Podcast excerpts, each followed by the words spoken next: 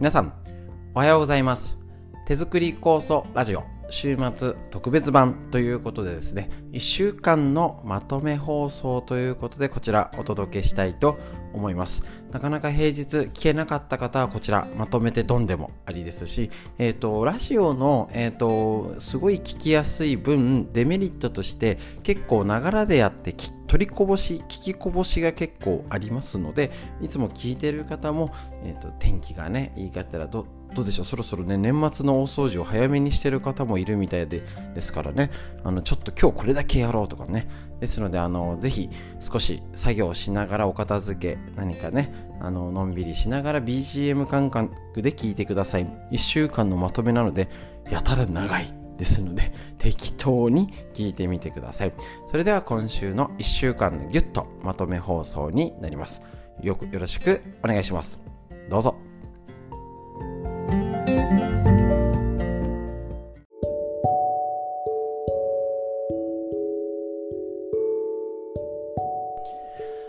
はい。それではこちら手作り酵素の、えっと、フリーのお話で酵素のことだったりをお伝えしております。えっと、土曜が終わりましたけれども、まあ、胃腸系調子悪かった方、ね、別に、別に大したことないよっていう方もいろいろいたかと思うんですけど、これから一応ね、暦の上で変わってきますし、冬本番になります。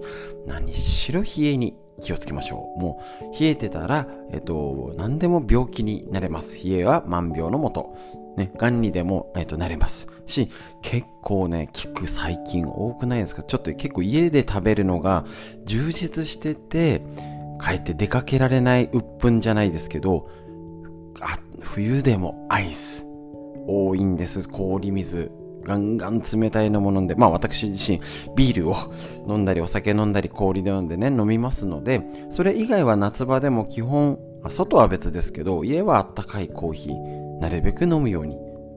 夏はアイスコーヒーも飲みますけど、ホットも飲むし、熱いお茶も飲みます。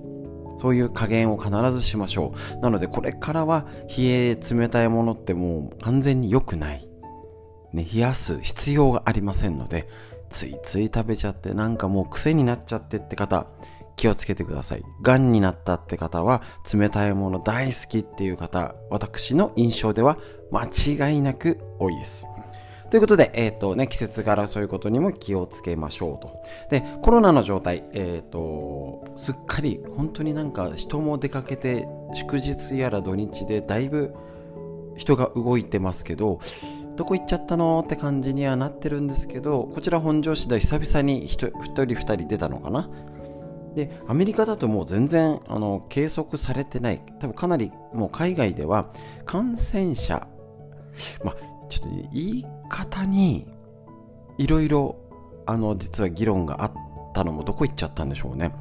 PCR 検査の陽性者と感染者ってのは同じではないんですよね。本当は。PCR は、えーと、DNA の残骸とかも検知されちゃうのであのコロナウイルス専用の検査キットじゃないのでそうなんですよね。もう前も、前もだいぶ話してましたけどね、このラジオでもお伝えしてたかと思うんですけど、いろいろこの辺って問題があって、だから、えっ、ー、と、や、やった方が、やんなきゃダメだっていう派と、やっても意味ないって派に論争があったんですけど、結局そういうのも結論つかないまま、言っちゃうのが良くないんでしょうね。なんかね、なーなーの感じ。で、結局今減った理由がわからないんで、安心できないんですよね。普通ならもう減ったから安心っていう気持ちになるんですけど、で、今、海外では、え、ー、と、ドイツとか、あとロシアが急に増えてるんですよね。かなり、え、ー、と、ロシアがじわドーンと増えてきてるですね。死者数も増えています。ね、なんか、えっ、ー、と、まあ、いろいろ国によってのね、もうマスクしてないとか、えっ、と、習慣が違う一部では、えーと、例えばあの靴。あの和紙和紙ね日本だと靴脱ぐ習慣がある。そういうのでも違うっていうのは言われてたのもどこ行っちゃったんでしょう。結局その後がわからない。きっと情報出してるんかもしれないですけど埋もれちゃってるって言ったらいいのかな。届いてない。ねえそうなんですよ。だってあのえっ、ー、とイメージで言うと映画とかであのエボラ出血熱とかその感染症の時他のでもそうですけど絶対靴底を洗うじゃないですか。消毒して。でこのあのセーフティーエリアに入るために靴あの防護服着て靴を洗ってって光景見たことあるかと思うんですけどコロナに関して何にもないんですよね。それってね。だからあ意外とそれ言われたらだからヨーロッパとかアメリカの方が靴で持ち込むから家の中にも入りやすいから日本はそんなに実は爆発的になってないんじゃないかななんていうえっと推測もなんかあり得る気がしたんですけどどうなったんでしょうか。またあの小泉武夫先生がですね面白いもちろん仮説ですけど発酵食品が多いところは感染爆発が少ないんじゃないか。えっと、世界あのヨーロッパにもアメリカにも発酵食品はあるんですけどはなんでしょうね。いや手の込んだものとかこんなに日本みたいに種類が豊富じゃない、ね、チーズとか、えっと、ヨーグルトとかっていうだけだったりな何種類かだけこんな毎日のように365日、ね、味噌に漬物にお酢だの梅干しだのなんだのっていう漬物を食べるっていう文化はねなかなか世界的にも珍しいですね。1種類2種類ちょっとあるよぐらいならいいんですけどここまで生活に定着してなかったりああ食事は定着してるけどあの多様性じゃないがあんまないんですよね。なのでねそういうことも考えられますので安心ができないんで本当はねもう希望的観測で言うとこのまま静まれ来るな。いなくなれ。もう勘弁っていうのが気持ちなんですけど一応それもえっ、ー、と気持ちとして思いつつ、えーと、心の隅にはまだ冬が増えるかもしれないってことでいないとまた増えた時の対応ができない。後手後手になる。ね。あのー、大体のやり方ね後手後手でってなってるやり方見てればわかると思うんですけれどもなるだろうなってね、ちょっと備えてコロナに関したらね、本当にもうわからないんで、読めない、防げない、わからない。なので、あのー、ね、増えた理由もよくわからないから減った理由もわからない。もうなんか、こんなに経ってるからもうちょっと検査がね、いろいろがあったりとかできるかと思うんですけど、結局、対策も冬に増えたら飲食店閉めるぐらいしかしないんでしょうね。もちろんあの大規模施設を減らすっていうのもあるんですけど、なのでちょっとそろそろ対策、実は今までこうしてたけど、間違ってました。もっとこっちの方が効きそうです。やってみますっていうぐらいだとね、頑張ってって言えるんですけど、そんな感じでもない。ですので、とにかくいつも通りやってる方、もう十分気をつけてますので、えっ、ー、と、いつも通りあの手洗いうがいして消毒して。でその分した分のこれからだとそのこんなに人類が地球上の生物として殺菌消毒した歴史はありません。ですね。ですのであのこのおそらく微生物常在菌とかの、えっと勢力図が変わっちゃったり変な病気とか不調とかもともとこのコロナの前から手洗いしすぎると、えー、うつとかアレルギー、肥満が増えるよなんて言われております。ですので、常在菌を守ること、腸内環境を良くすることっていうのは必ず忘れないで、ね、あのコロナ以外も心配ですからね。ね、心臓脳梗塞が肺とかそういうので亡くなってる方の方が年間全然多いですからね。あの、何を気をつけなきゃいけないのか忘れずに見落とさずに確実に地に足つけて生活していきましょう。あくまで笑顔で楽しく生活できるように意欲的に前向きに、ね、新しいこともチャレンジ挑戦していってみてください。そのためのこちらラジオや、えーと、動画、YouTube とかいろんなものね、ライブ配信、ぜひ、わかんないじゃなくて試してみましょう。ということでフリーのお話、以上です。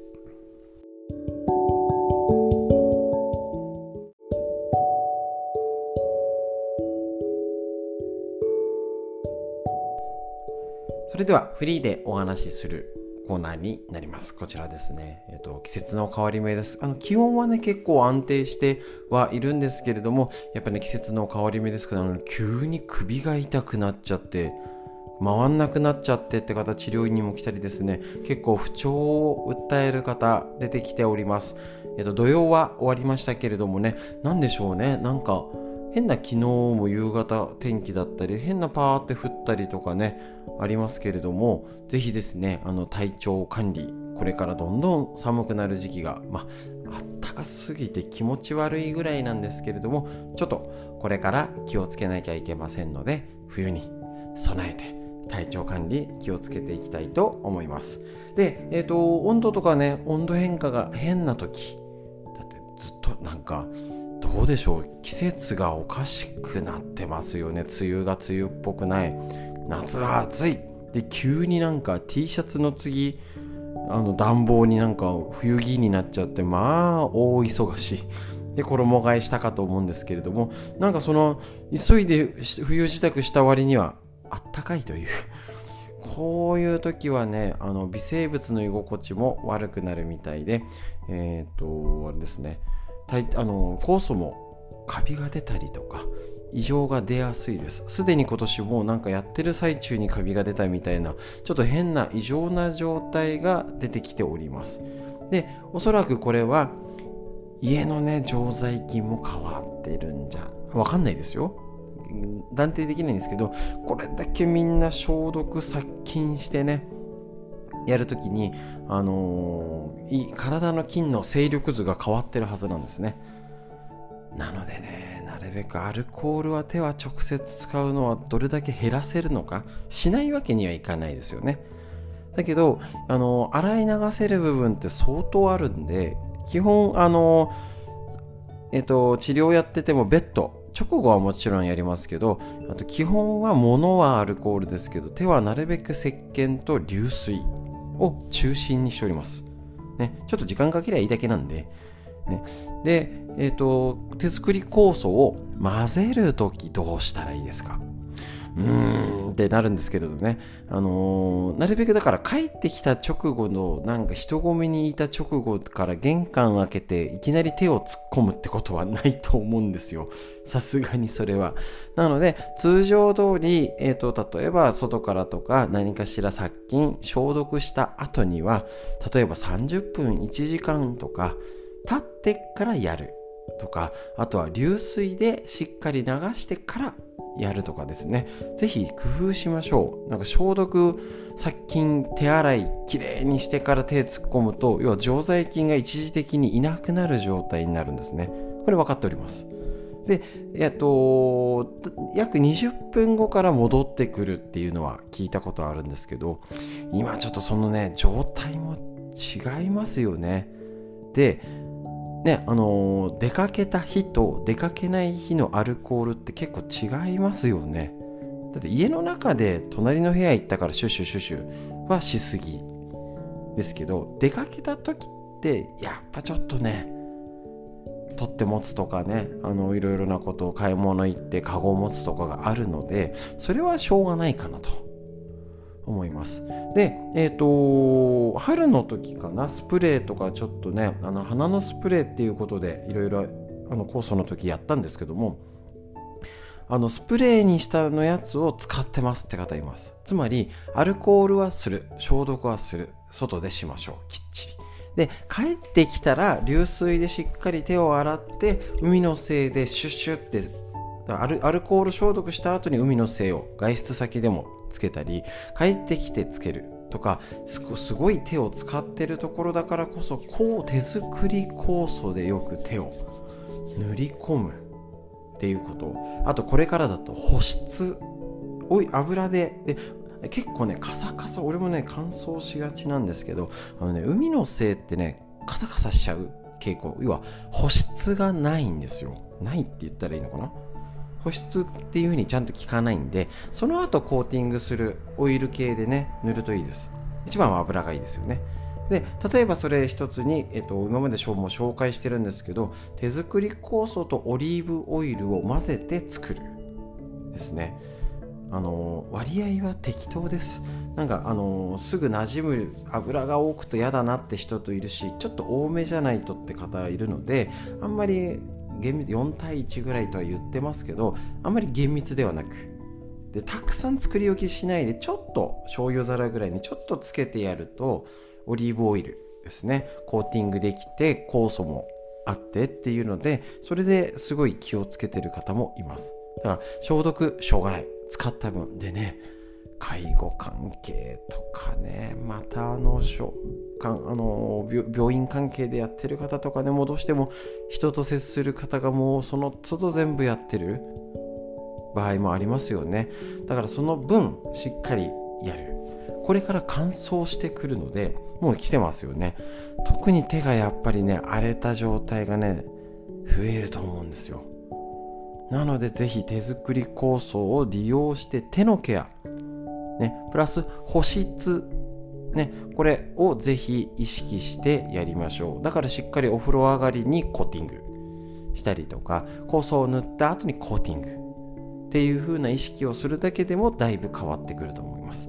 よくねどういうの塗ったらいいんですかって言われるんですけど結局あれなんですよ。知ってますか？今あの子供の肌にとかスキンケアでえっ、ー、と乳酸菌？なんたら菌配合ってのが最新の新しい商品なんですよ。うん、酵素じゃんみたいなね。そういうことです。なので、ぜひ、えっ、ー、と、手ず、あの、体に塗れるものは基本、全部じゃないですけど、なるべく口にできるもの。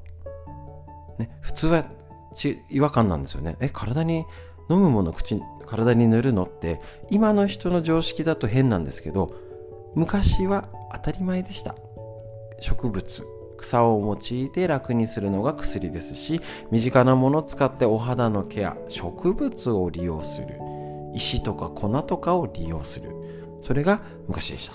ですのでぜひぜひ手作りこそ利用して、えっと、体に塗るもの。であとオイルですね。うちおばあちゃん椿オイルはいつもやってたかな。ね、そうやってあのオイルを利用してましたので、ぜひぜひみなあの肌に合うやつっていうのも違うと思いますので、このオイルじゃなきゃダメとは言い切れないんですけど、ぜひ油と酵素利用してお肌のケア、特にこれから大事ですからね、やってみてください。お肌のケアも皮膚の常在菌ケアになります。この殺菌消毒まみれの時代、ぜひ必ず家族でやるようにしましょう。フリーのお話以上です。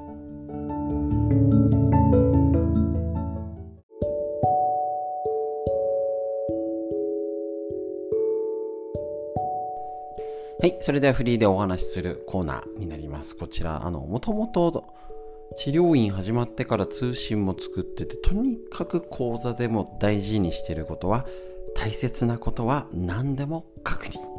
同じことでも、またその時でね、本当に聞くえ、ー、と、環境とか条件で、やっぱ聞き方が違ってくるし、本質って変わらないですよね。物は上から下に落ちる。これが変わったら偉いことです。ね、そういう本質的なことって変わらないので絶対だよねっていうことをなるべく何度も確認してこちらラジオなら耳なら聞けます、ね、同じ映像を何回も何十回もじゃ飽きちゃうんですけど不思議と耳や聞けますえっ、ー、と、天気の方が急に、えっ、ー、と、昨日雨になりましてね、こちらも結構、意外と夕方までとかずっとパラパラパラパラ、バーってお昼前までなんか結構な勢いで降ってて、急にね、あのー、天候が崩れました。こういう時はやはり体の不調もでね、だるだるですね。昨日のストレッチなんかはとにかくもう休みましょうってことでね、だるだるストレッチバージョンをお届けしました。こういう時ほど体ってしんどいですので、無理をしない。特に体を温める。で、あの手作り酵素のことでもあれなんですけど、結構ね、いつも同じように酵素を飲んでる方の方が案外変わりづらい。なんか重いな、だるいな、食欲がないなって時に、なんかちょっと酵素を多めに飲むとか、中にはなんか胃の調子が悪かったりすると酵素は重いなーって時あるんですよ。その時って大体胃の調子が悪いです。だから下手に酵素を飲むよりもそういう時は海の精を飲んでねガラガラって言ってやると結構胃の方がさっぱりするなんていうこともありますのでその都度上手に使い分けやってみてください。ただ厳密にこうしなきゃいけないのはありませんので適当です。適当になんか美味しいって感じる方でもいいですし中にはあの1日1回は秋の酵素飲んでもう1回 30cc 程度夕方海の精飲むよなんて組み合わせてる方、もうね高齢でとか一人で大変でって方でもうやむなく酵素は諦めて海のせいだけにしてますって方もいらっしゃいます。まあ、その環境によってね、あの息子さん、娘さん、遠く離れてるんで、酵素も送りづらいから海のせいだけを送ってくださいっていうね、方もいらっしゃるので、その環境、ね、に応じて必要な飲み方、使い方、試してみてください。どっちにしろどういうことをしようが、結構やっぱね、食事を無農薬とかね気をつけてね一生懸命やってる方もいるんですけどやっぱり体に入ってっから腸が元気に働かないとダメですとにかくこれから冷えあの週間予報を見るとねあの安定した安定したっていうか晴れ晴れが続くんですけどこの辺本庄市で最低気温が10度下回ってきます。なんか週末5度ぐらい冷えーって感じで一気に多分寒さが来るしなんか逆にね今までがあったかすぎましたよね。気持ち悪いぐらい。こういう急激に寒くなったりねいつも通りの冬が来ただけで要はかなり寒く感じるってことなんですよ。人間差でわかるんで。なのでぜひぜひ冷えるのことを気をつけてやってみましょう。酵素の飲み方とかですね。でまたですねえっ、ー、とちょっとね地震がねなんて備えてねって言っててやっぱり昨日の深夜ですね、あのー、福島で地震がありまして、なんかちょっと変な感じね、このままただぽつら地震ってほんと読めないんで、なんかガス抜きのようにパッパパッパ出てると大きい地震がなかったり、あの予兆的になったり、本当わからない。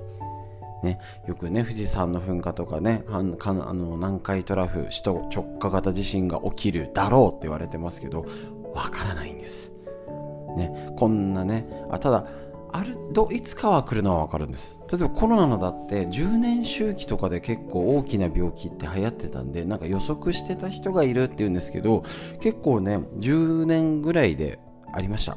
SARS えっと、豚ウイルス、えっと、2009年もあってだからその時にマスク買ってたんでその時のが2009年でその前が2000年ぐらいにあって本当あの私自身があれなんかラジオで言った気がするんですけどあのー、卒業旅行ですね学生の時に韓国に行っててでまああのねその特に20もう20年近く前ですからねその時なんかはえーと、今みたいに海外で携帯なんか使えないです。もちろんね使えないですけどね、あのー、3月で帰ってきたらなんか、あ、こっちに、あ、こっち行ってた方はこちらに来てくださいってあって、ね、あの、それは気づいてたんですけど、着いた、着いてね、家に電話した瞬間、風邪ひいてないかって言われて、どうしたみたいな。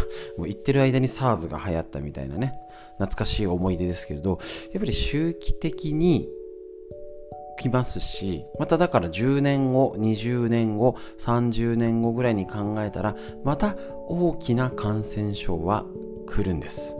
で災害大国日本ね、あの東北大の大震災とか阪神大震災まで来るかは分かんないんです。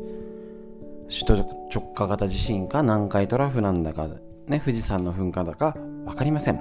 ただ何かしらもう災害がね来るよって思って動いてた方とやだなあの来てほしくないな見て見ぬふりするっていうした方と行動が変わってくると思います。特にこの何もない時ほどあ気をつけたりまさに日常です。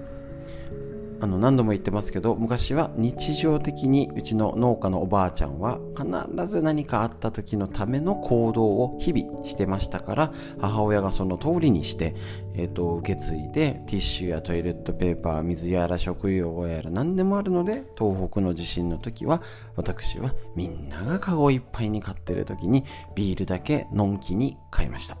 ぜひこういう時もう何度もこの話はお伝えしていきます。今こそ何でもない時こそ備蓄備え準備しておきましょうそれの日常が有事の時に役に立ちますぜひねこの出かけ出かける天気がね今あれですけどこの寒くなっちゃうとねやりづらいんで今のうちにやっておきましょうやれること今日のフリーのお話以上です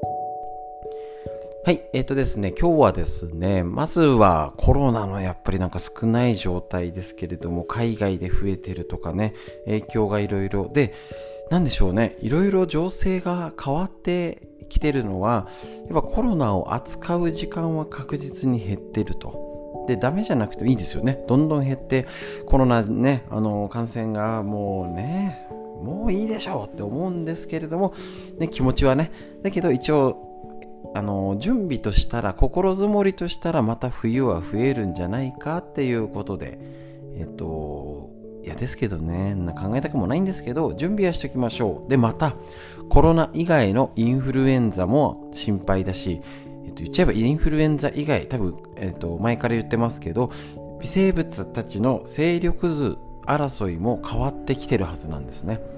えっ、ー、と、あ、この話しましょうか。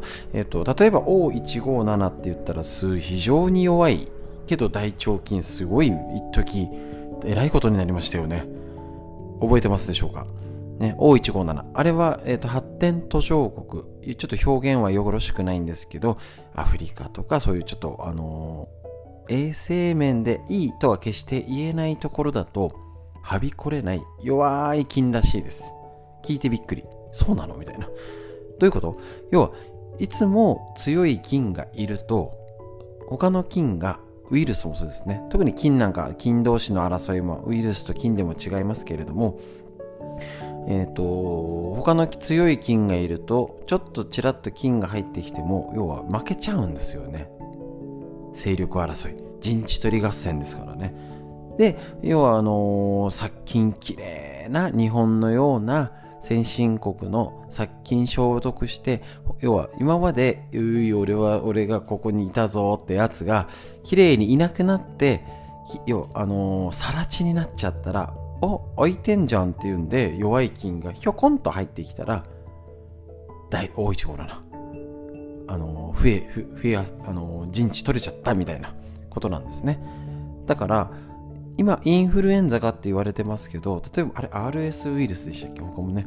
あの本来であれば1歳2歳とかで人と出かけて通常で感染してあの要は免疫力をつけるやつも要は感染しないからちょっと23歳それより大きく大きくなっちゃって感染した方が重症化するなんてねいっぱいあるんですよ実は。もう知らない限り。いっぱい。いくつも。そういうね保育園よく言われ聞いたことあるの保育園卒業するまでに100個ぐらいなんか感染するみたいなね。どこまでがどういう数え方か分かんないんですけれどそれぐらい日々なんかイメージがこうに言うと良くないかもしれないんですけど普段生活してる手や足、ね、生活環境にカビやウイルスがいてそれを排除する生活よりは取り込んで味方にする免疫をつける。こいつもう知ってるよっていう風になると大丈夫なんですね。確認するとあのコロナが何で怖いかは新型だから。めあの知らないんですよ。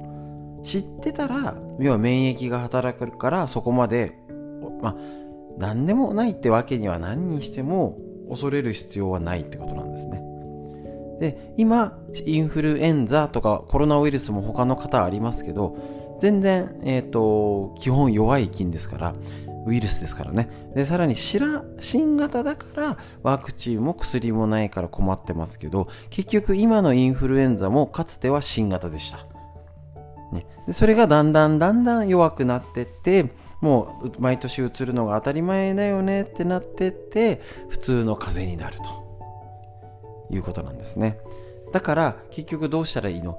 えっ、と状況を予測できるのはその勢力図争いが変わるかもしれないから何か変なウイルスとかに感染する可能性がある。間違いないですね。これも予測できるあの何がは分かんないんですけどそういうことは起こりうるだろうっていうのはもう素人考えでも十分あります。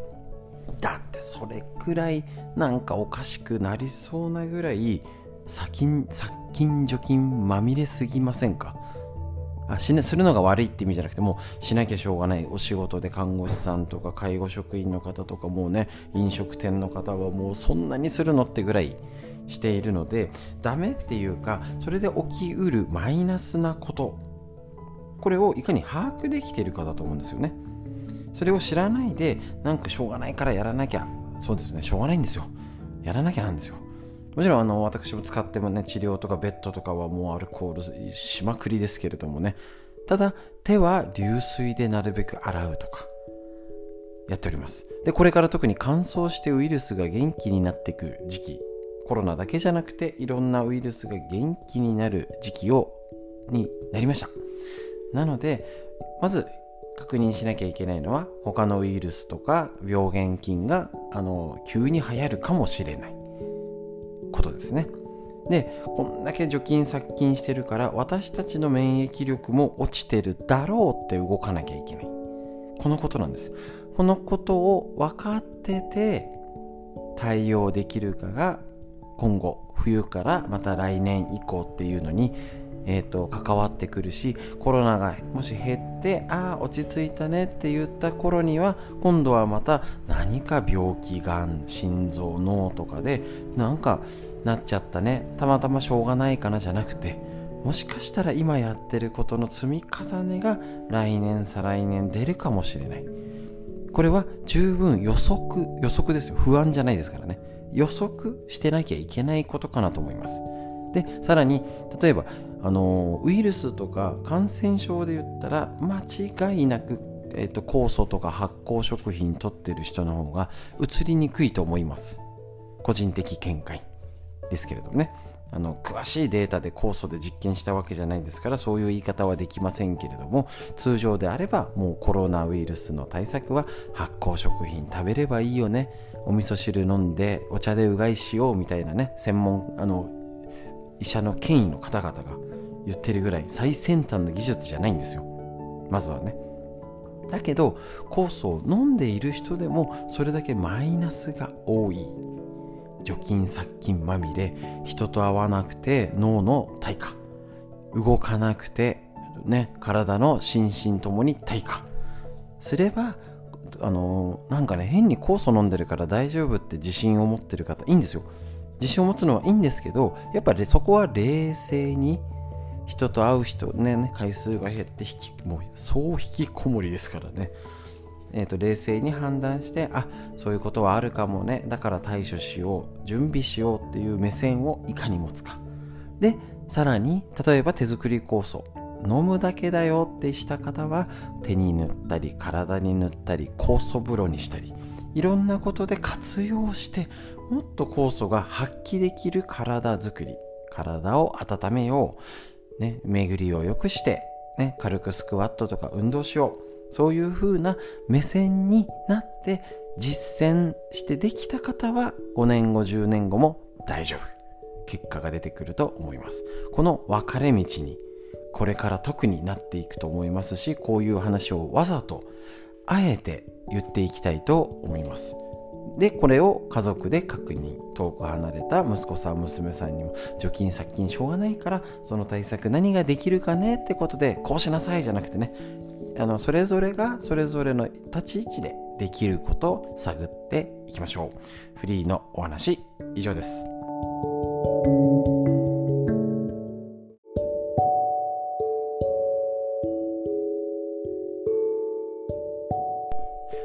それではこちら、フリーでお話しする、えーと、コーナーになりましてね、コロナのことは最近もそんなに毎日お知らせするってほどのネタがないので、週月曜日にはやってるんですけれども、こちらね、あの、ニュースもちょっとチェックしていった方がいいのかなっていうのが、えっ、と、韓国だったり、えっ、ー、とヨーロッパ各地ですね、だんだんちょっと増えてきてる。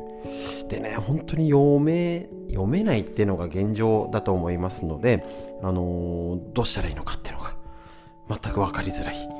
えっ、と、なんで日本がこんなに減ったのかっていうのは結局ね、あのどこの見てもなんかよくわからないっていうのが実際ですしねなんかワクチンワクチンの効果はあるとは思うんですけど結局例えばで一気に接種がしたって言ったってこの辺で8月12日に一般の予約要は高齢者以外の予約が始まってこの辺の地域ではわりかしこれでも早い方でしたね。8月12日の予約。でちょうどあの私自身があの、えっと、エッセンシャルワーカー埼玉県北部はやっぱ遅くて同じ日の予約開始だったので南部しかなかったんですよね。っていうと一応首都圏であるこの東京でっていう風にあの埼玉の端っこですけどね。もうほぼ群馬でうん、超田舎だから埼玉って言ってはいいのかよくわからないんですけど一応一例としたら全体としたら埼玉県南部から埼玉県全体に、あのー、普通の一般の人からエッセンシャルワーカーの人がワクチン打ってからの8月12日に予約してからだと減ったにはもう到底合わない。もうまあこれもこれもよくわからないと。いうし海外だとやっぱりマスクしてない方が多いのでもしかしたらやっぱり日本のあのかなり手洗いうがいを真面目にやるというねやっぱり国民性も出てるのかなと思いますし何度か紹介してますけどいよいよなんか うーんなんか信憑性を帯びてきたか本当なんじゃないかなって個人的にはすごい推してるラジオで聞いたっていうお話覚えてますかね？なんかみんな普段気をつけてていい加減な人が出歩いていい加減な人が移り終わったんじゃないっていう。意見があってだから減ったんじゃないなんて言って、えっと、ラジオのパーソナリティもね あの苦笑いしてましたけどありえそうみたいなね。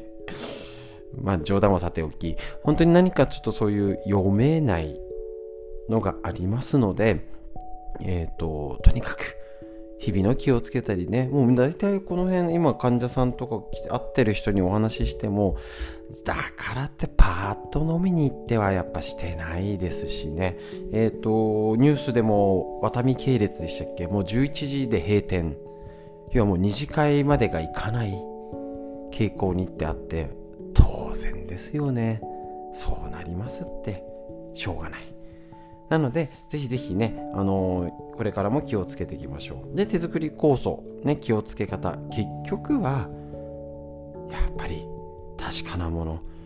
ね、あの何度も言っております。コロナウイルスの本とかね感染症対策の本本屋さん行ったら立ち読みでも見てみてください。結局発酵食品がいいお味噌汁がいいお酢がいいよ。お茶うがいしましょうみたいなね。そういうことなのであの最先端なものよりこのよくわからない時代不安な時代だからこそ手作りこそ。こちらですね。不安だからこそ確かなもの、ね、絶対にもう昔からあって植物を利用して私たちね動物は生きているのでどう植物を取るかっていうことに尽きると思うんですよね。だからねやっぱり間違いなくこの酵素に頼るっていうのをちゃんとねあこれが守ってくれるんだっていうんであの過剰な期待はダメですけどやっぱりね余分に不安をねならないっていうのも大事ですしそのための準備っていうのが大切になってくるかと思います本日ちょっとねあの問い合わせのお電話がいただきまして、えーと、結構ねあの越すのに大変だっていうことでお電話いただきました。はい、えっと、ちょっとあの少しまとめてお話ししておきたいのが、強根発酵剤ですね。こちら使用してってなるんですけど、そもそもの歴史がですね、あのー、あこういう時じゃないとゆっくりゆっくりというかねお話しして聞いてでってならないと思うんですけどそもそも発酵剤なかったんですよ。母親が始めた頃。だからね麹で試したりなんかいろいろしてね今のザルじゃなくて最初はあの竹のザルでやってまあ目に詰まるわこせないわあの麹も詰まるわとかいろいろやって結果あのあくまで家庭であの実験室じゃないんですからね。気温を一定にして何度何分何どれぐらいやってかき混ぜて何分で何日でなんていうね。あのきっちりかっちりしたものじゃなく、ね、あの味噌とか梅干し。あのいい加減に作ってもそこそこで作れるじゃないとあんな口伝えで伝わんないですよね。まあ、まあちゃんと守らなきゃいけないよってことをちゃんとね、あのー、一緒に伝統として受け継いできてね細かいレシピとか絶対こういうんじゃなきゃっていうんじゃなくざっくりでできるってのが本来の発酵食品。だけどここだけは守ってねっていうのがやっぱちゃんとある。これが発酵食品です。強根ね、あのー、発酵剤もともとなかったんですね。で発酵剤っていうのがなくても発酵は成り立ちます。たださっき言ったように実験室で pH 整えて温度整えてなんかねすごい、あの、培養するために安定したあの箱の中で1週間過ごしてかっちりなんていうそんなもんで作るわけじゃないんで。であの家庭で手軽に作るためにもうしょうがなくあの、まあ、村しょうがなくっていうか河村先生が開発して作ったからいあのちゃんとちゃんとっていうかえっ、ー、と初めてねあの習う方であ意外といい加減なんですねっていう感想をいただくのは そういうのを使ってやってるから。よくあの気温部屋の温度調節しなきゃですかってね聞かれたことあるんですけどいい加減ですって、ね、でえっ、ー、とそういうのがなんかいい加減でも大丈夫なようにあの1.1倍のお砂糖に発酵剤を使ってこした後ね、あの発酵ってもっとしなきゃなんですか？じゃないですか？って言うんですけどあくまで液体と要は混ぜて砂糖の状態が一次発酵みたいな感じですかね？が1回1週間後にこして液体の状態である意味呼吸をして、えっと、代謝をし続けて発酵し続ける超ざっくり言ってますけどね。厳密にじゃないですけどそういうことが微生物が生き続けるってことがある意味次の段階の発酵になる。その時にあの甘酒とかお酒とかでもあのえっ、と発酵止めみたいな感じっていうんですか？よく焼いた石を入れたりとかいろいろ他のことで工夫するんですけどそこで一回海のせいっていうのも入れる意味が変わってくると思うんですね。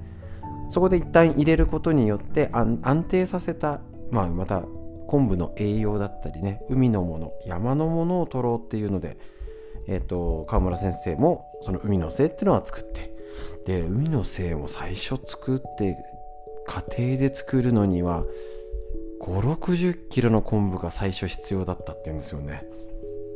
じゃあ作れないから海のせい作ろうかっていう、ね、最初はあのその手作り酵素を作るまでの過程がねもう何年もかかって1.1倍もねそんな文献も何も何もない状態で作ったからいろいろ試して1.1倍。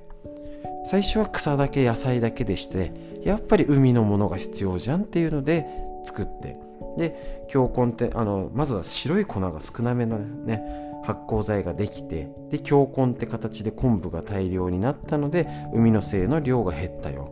でその分こう強根発酵剤が増えたよ。だけどドロッとしてどす黒くなって。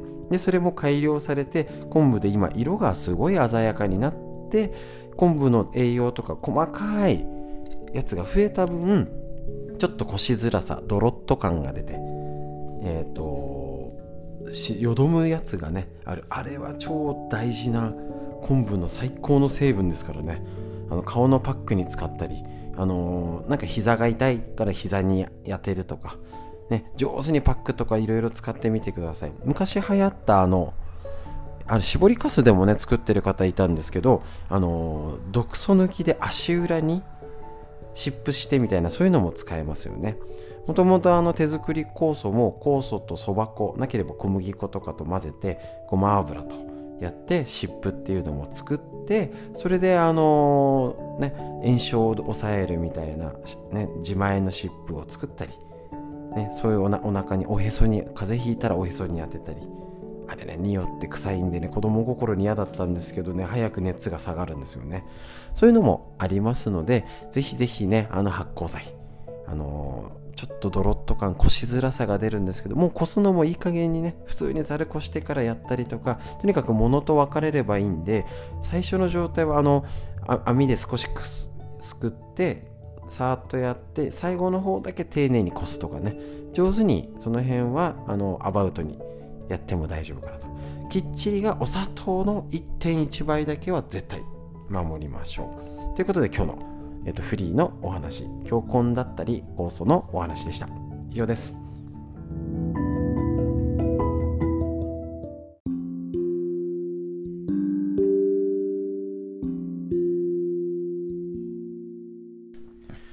はい。それでは大人も子供も脳を元気にするお話。参考本はこちら。脳寿命を伸ばす。認知症にならない。18の方法。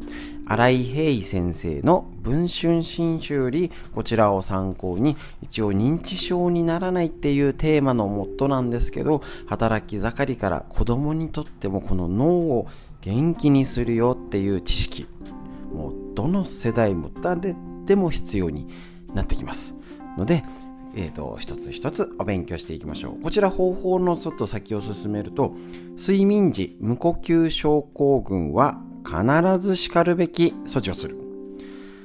脳の健康を極端に妨げるのが睡眠時無呼吸症候群です。眠ってる間に時々呼吸が止まってしまうやつですね。コッってなって、無音みたいな。気道の空気の流れが止まった状態が10秒以上あると無呼吸とされ、7時間眠るとして無呼吸が一晩に30回以上または1時間に5回以上あれば睡眠時無呼吸と診断されます。どうやって測るんだろう？やっぱ家族ね。なんか自分じゃわかんないですもんね。10秒以上の無呼吸といびきを繰り返すのが典型的な症状です。空気の通り道である上気道が狭くなるために起きる病気で原因の多くは肥満です。首周りの脂肪のため絶根が下がってしまい気道を圧迫するのです。つまり高血圧糖尿病脂質異常症などの生活習慣病と合併しやすい病気ですね。扁桃肥大、鼻炎や鼻中隔湾曲といった鼻の病気、舌がもともと大きかったり、顎が小さいなどの原因の場合は、肥満など関係なく発症します。これ多分ね、内臓舌骨下筋群って超大事自律神経にもなので、あの、肥満だけでなる、あ、肥満の方は絶対に対処しなきゃですよね。肥満以外の方は内臓だったり姿勢、呼吸器系も弱いなんて見た方がいいですね。で呼吸が少しでも停止すれば血液中の酸素が不足します。そのため深い睡眠が取れなくなり夜中に何度も目が覚め朝になっても疲れが抜けません。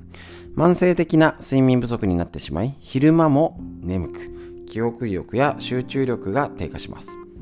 心臓脳血管に大きな負担をかけて動脈硬化を促進し脳卒中狭心症心筋梗塞などを引き起こす危険性が高くなります。無呼吸状態で脳の酸素が一時的に少なくなるとアミロイド β の代謝異常が起こる。つまり脳に異常が出やすい。ということで睡眠時無呼吸症候群がある方睡眠の問題がある方は認知症の二次予防。3次予防においても、えーと、絶対ならないは無理でも発症を遅らせるとか進行を遅らせるっていうのにはこの睡眠時無呼吸症候群の対処っていうのは絶対に必要になってきますのでぜひこの脳の対処睡眠時無呼吸症候群家族だったりこれね、あとは睡眠の病院であの夜寝てね、検査するとかしないとわからないんですけど、えっ、ー、と、本当に気になる方はこの外来とかね、行ってみるってのはおすすめかもしれません。まずご家族がいる方はどうかねっていうので、なかなか夜のことって難しいんですけど、まあ、そんなことないかねっていうことで話してみてください。まず話さないと始まりません。睡眠時、無呼吸症候群と脳の関係。以上です。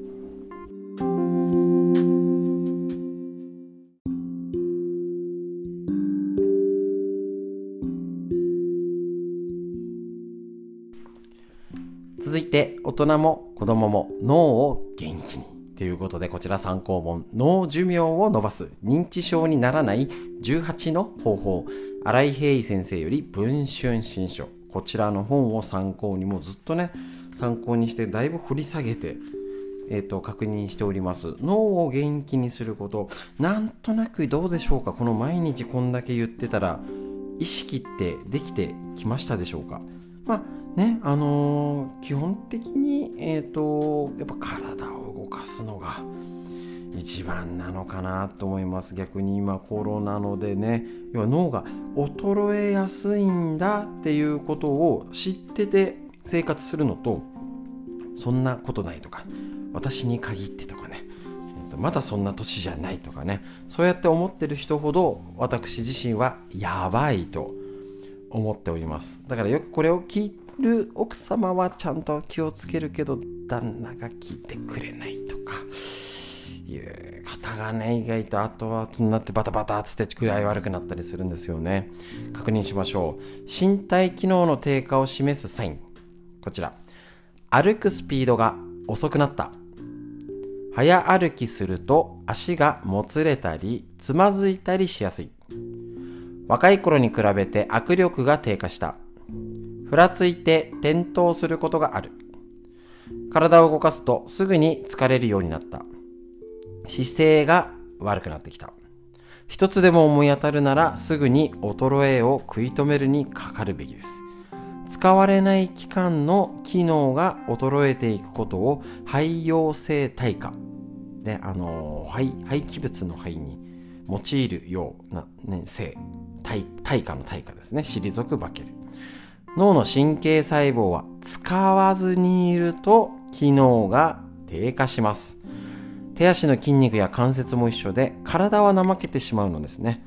筋肉を使わないと筋肉から脳へ送られる刺激もありません。っていうことなんですね。あのー、結構コロナもう2年近くですよ。もうちょっとで。ね、買い物もそそくさと帰ってきて今ねだいぶ多少は出るにしたって前のように動いてないのは間違いない。意外や意外買い物行って結構今うちなんかも行ってないな本当に。あのショッピングモールもうあれね疲れちゃうんですよ一日行くと。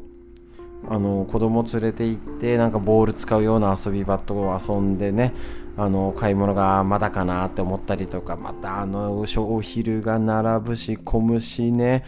トイレあっち行ってあっちあまたあっち行ってこなきゃあ駐車場どっちだっけみたいなね。結構歩くんですよ。使うんですよ筋肉。女性ねあの普段の買い物だってああちょっとここクリーニング寄ってこれもやってこようみたいなね。あついでにこれも見てよみようかな。だいぶ減りましたよね。もう、ある意味買い物が賢くスマートに、ちゃちゃっと帰ってくる。それだけ人とも会わない、喋らない。意外と店員さんとの掛け合い減ってません？なんか、ちょっと並んでる人、うちなんかね、結構子供連れていくとね、声かけてくるね、あのー、おじさまおばさまいるんですよ。で、なんか、それだとこっちもあっちもなんでしょうね、あの、もう並んでると、あすいません感で子供連れてるとなんかもううるさいしすごい賑やかな感じだからもう早く駐車場行こうみたいな車に乗っちゃおうみたいな。どう考えたって会話が減ります。家でもテレビがつの音ばっかり。顔の筋肉使わないんですよ。表情筋が衰えます。脳の刺激が少ないと意欲ねあの頑張る楽しむ働きも低下します。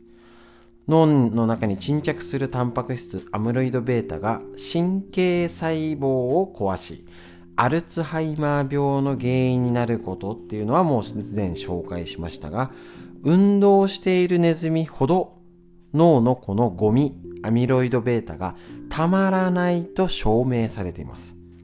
つまり脳の老化防止は体の老化防止と同時に進めるべし。もう一度言います。歩くスピードが遅くなった。早歩きすると足がもつれたりつまずいたりしやすい。若い頃に比べて握力が低下した。ふらついて転倒することがある。体を動かすとすぐに疲れるようになった。姿勢が悪くなってきた。始めるなら今です。以上です。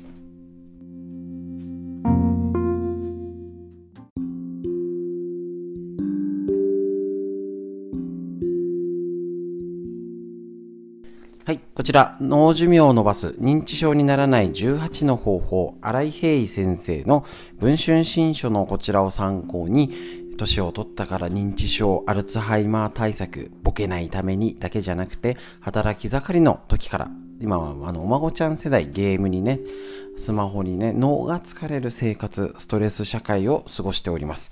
みんなで脳を元気に。ということで、こちら方法15。脳にとって意欲が大事何事もデュアルトリプルで楽しむこういうのね、やたら英語にするところがね、わかりづらい。こちら、えっ、ー、とですね、脳には意、情、知が大切です。要は意欲だったり、え、ー、と、ね、積極的に取り込む姿勢。意欲は脳の前頭葉。感情は前頭連合や知能は海馬から側頭葉、頭頂葉が担当してます。まあ、脳の、脳の働きだよってぐらいでいいです。身体にとって大切なのが血管なら、脳にとって大切なのは意欲です。順番に言うと、まず体全体が元気であること。次に血管が元気であること。その次に意欲が盛んであることで感情と知能が働き、脳の健康と人間らしい生活が成り立っています。で、これ、えっ、ー、と、意欲っていうのは加齢にとって衰えてきます。脳の老化を防ぐためには意欲をどう維持して前頭葉の活動なんか前頭葉聞いたことありますよね。を活性化させるかが大切。そのキーワードは楽しむこと。運動もゲームも楽しくなければ成果が上がりません。運動のところでデュアルタスク。要は2つの作業を同時に行うことで脳は活性化します。しかも難しい作業じゃなくて楽しむことが肝心だよっていうことですね。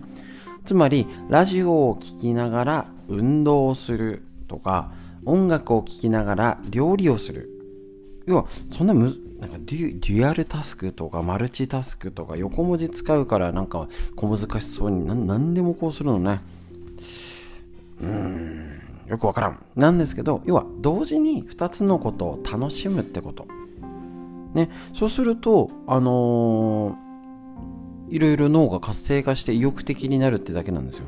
だから、あのー、かといってね、難しいことなくていいんですよ。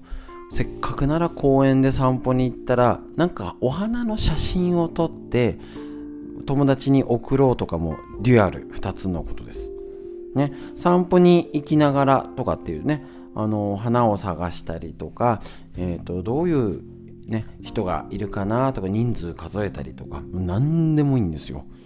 でだからよく散歩とかでも、あのー、車であの車とかね、あのー、都心の方は電車で移動して違う公園に散歩したりとかもう散場所が違うだけで脳が活性化。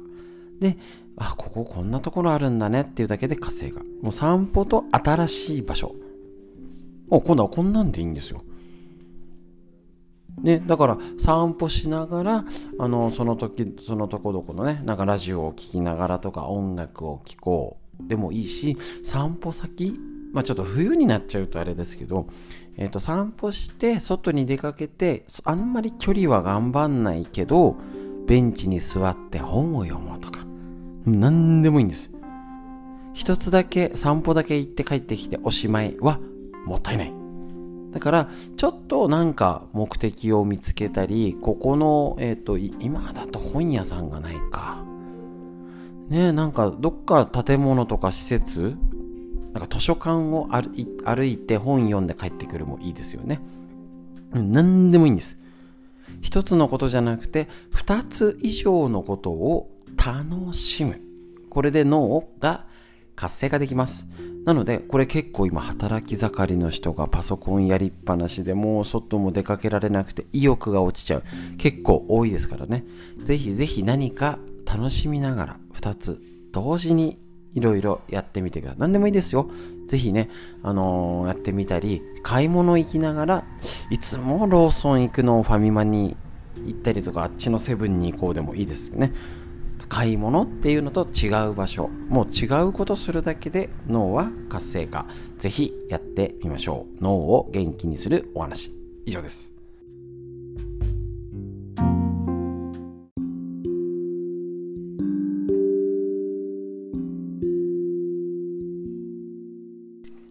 続いて脳を元気にする方法。家族みんなで学びましょう。脳寿命を伸ばす認知症にならない18の方法、新井平井先生の文春新書。こちらを勉強しつつ、ね、年を重ねるごとにボケないためにしっかりしなきゃ。っていうこともそだけじゃなくて、40代50代働き盛りもから脳を元気にしたりあのー、孫ちゃんスマホにゲームにね YouTube にね目が疲れて脳が疲れてます。みんなで脳を元気にする方法を学びましょう。こちら方法16なんか飛ばし飛ばしね一つ一ついろいろ読んでおります。脳に効く特効薬のような食べ物はないと印食生活が豊かになり血管が弱くなったってことなんですね。こういう目線でも川村先生は結構ね生活の変化大事にしております。アメリカ人が占領軍として終戦直後の日本へ来た時日本人はみんな小さいのに筋骨隆々としてあ筋筋骨隆々なんて言わないですよね今ねマッチョですはい。驚いたそうです。戦時の粗食の中でも体を鍛えたせいはあるでしょうが、脂肪分が少ない和食本来の特性も理由だったろうと思います。その後、食生活が豊かになって栄養が欧米化した結果、生活習慣病が増えました。日本人の血管が弱くなり、今までは、今では脳にもダメージを及ぼしているということなんですね。世界各地で行われている疫学疫学的な調査で魚をよく食べる人や大豆製品を好む人が認知症になりにくいというデータが出ていることがありますそこからサバやイワシなどの青魚に含まれる DHA ドコサヘキサ塩酸が脳の神経を育てるとか大豆の成分レシチンが記憶力を高めるといった情報が一人歩きします。医学的に言えばこれを食べたら脳が発達するとか認知症にならないといった特効薬のような食べ物はないと。いうことなんですね。それほど簡単であればアルツハイマー病などはビタミン何々血病症という病名になってるはずだってことなんですね。そうです。要は、えーと、効果的な1種類のやつはないですね。あの結構あの知られてないというか食事だったり要は栄養だったりで要は口から摂取なりをして薬効特に薬の効果があるよって言われているものはいわゆる薬しかありません。ですね。特保とかも出てきてますけど基本はあの要は治せるもの食事はないんです日本の定義で。残念。だから脳を治す薬食事はないってことになるんですね。だけどあの本屋さんで見てみてください。脳を元気にする食事法っていっぱいあるんですよね。結局は和食です。ね。で結局は手作りなものなんです。脳を元気にするかしないか、ね、あの薬として成分としては認められてるのは薬しかないんですけれども結局は脳を元気にするのはその土地のその旬なものだったり海藻ごまとか薬味発酵食品っていうのはもうねいちいち説明しなくても大丈夫だと思うんですけれどもそういうこと。けどやっぱりなかなか食事全てね。あのあうちだってねあの俺あの久々に前ねマックで子供連れてお昼食べたりしたんですけどね。絶対ね食べないってわけにはいかないんですよ今。本当に。冷凍食品がねレベルが上がってね意外や意外うまいんですよ。本当に。あのなんだっけいつだっけなあの冷凍食品のランキングとかがテレビでやってて各社競争で何位やったーみたいなことしててあの1位のねあのあんかけラーメンってやつ食べたらねあれ美味しいんですよ。それだけ冷凍食品やもうあの加工食品は身近になってます。食べないわけにはいかないんです。だからいかにその中であのそういうのがダメだよじゃなくてじゃあ何だったらできるかな？じゃあどうやってだから酵素をちゃんと活用しようかな。ね、ここは使わない。しょうがないよね。じゃあここで使おうかな。補助的にもうちょっとここならもっと使い道あるかも。そういうことを今考える時だよってことです。で、脳を元気にするっていう食事は結局体を元気にするし腸内環境がいいっていうことにつながるよっていうことをもう題材に家族で話すってことが一番大事だと思います。ぜひ話してみてください。脳を元気にしましょう。以上です。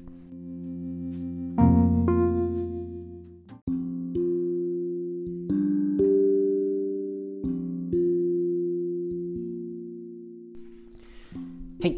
大人も子供も脳を元気にこちら参考本、脳寿命を伸ばす認知症にならない18の方法、新井平井先生の文春新書のこちらの本より参考にすることで、今、脳を元気に。くたびれやすいってことですからね。ボケないために何してますか？意外としてない。だし、働き盛りからお子さん、子供まであのスマホにテレビゲームに脳が疲れて目が疲れる時代です。脳のためにいいこと、一つでもいいから、ふーん、やれることやっていきましょう。こちら、え、ー、と、方法18に、サプリメントの効果には結論が出ていない。賢い姿勢はそれに頼らないこと。サプリメントは認知症予防に効き目がないということになるんですね。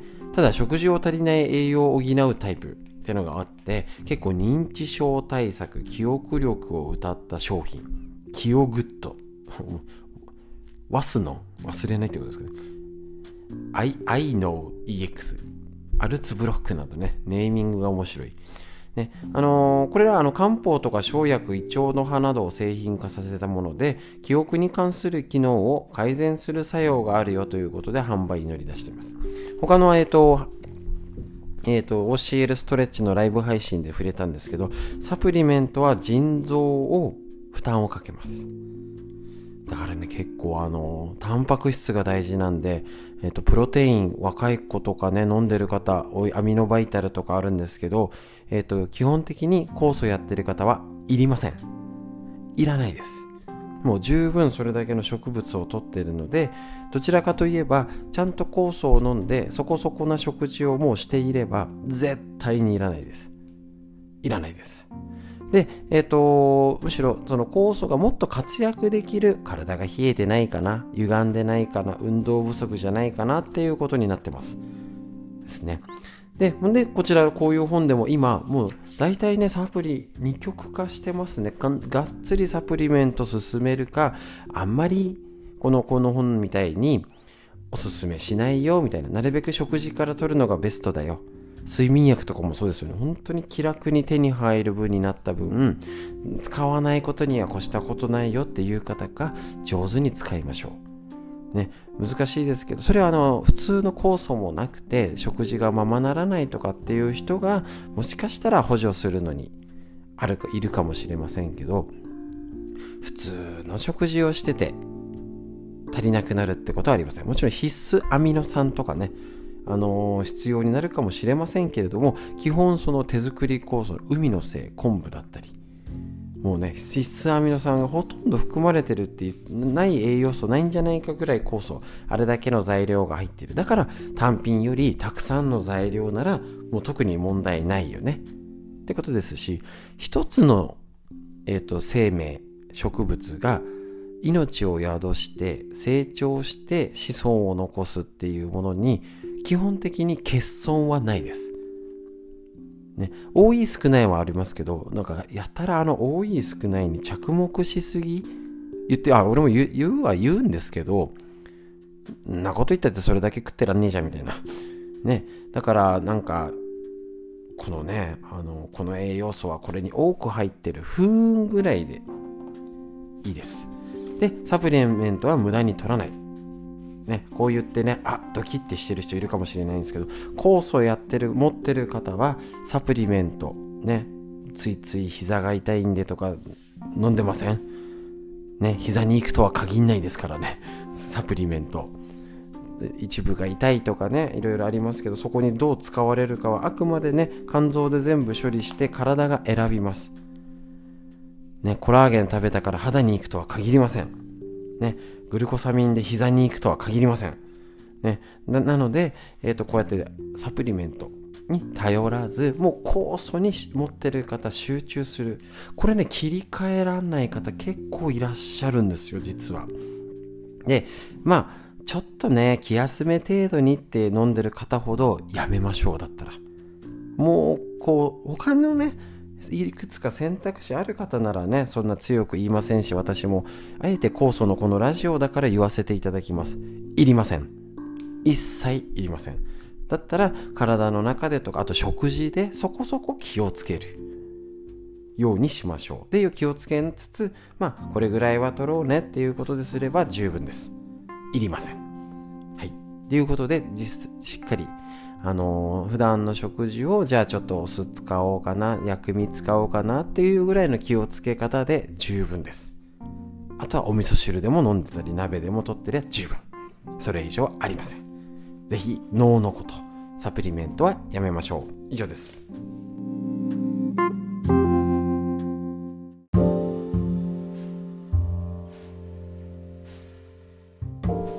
続いて東洋医学の知恵を家庭に毎日一つ。参考本緑薬品漢方堂の毎日漢方。体と心をいたわる365のコツ。桜井大輔先生の夏目社よりねこちら出してる本を一つ一つ書く本当に勉強になります。いいですね。一つ一つね。このぐらいの軽さがちょうどいい。こちら今日11月8日の日付。もうね1日1ページ分ね。いいですね。月経が不定期。生命力が弱っているタイプ。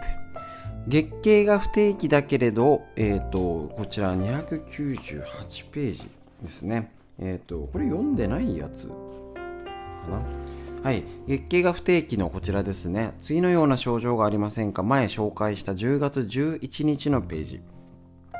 基礎体温の変動が激しく安定しない。低温期から高温期への移行に時間がかかる。月経痛がひどかったり、時には月経がなかったりする。月経前にお腹が張る。イライラする。ため息や肩こり。頭痛が起きやすい。乳房が張って痛む。ストレスに弱く情緒が不安定。こんなね、月経の症状があったら月経リズムが狂ってるよ。で、このタイプに当てはまらないっていうような人、はーいっていう感じですね。腎の弱り。やっぱりこの女性も腎臓なん、腎系なんですね。中医学では腎は成長、発育、生殖を司る場所とされ、正常なホルモン分泌の要であると言えます。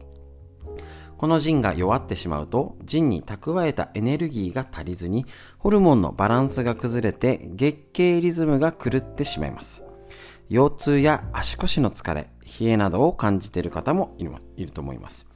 腎が弱るのは先天的な虚弱体質のほか慢性的な疲労や過労出産過多恐れや驚きなど精神的なストレス老化などが原因になりますので対策これは明日紹介しておきます。ね、あの、働き盛りの娘さんとかね、お孫ちゃんとかでもなかなかこの安定しないとかね、今、ちょっと問題があってもね、あのー、ほっといちゃうって方結構多いしそれが問題視してないって方思いのほか多いんです。ですのでぜひこういう話を家族でみんなで共有してあ気をつけなきゃだよね今月どうっていう会話ぜひしてみてください。ということであの東洋医学の知恵一つお勉強になりました。以上です。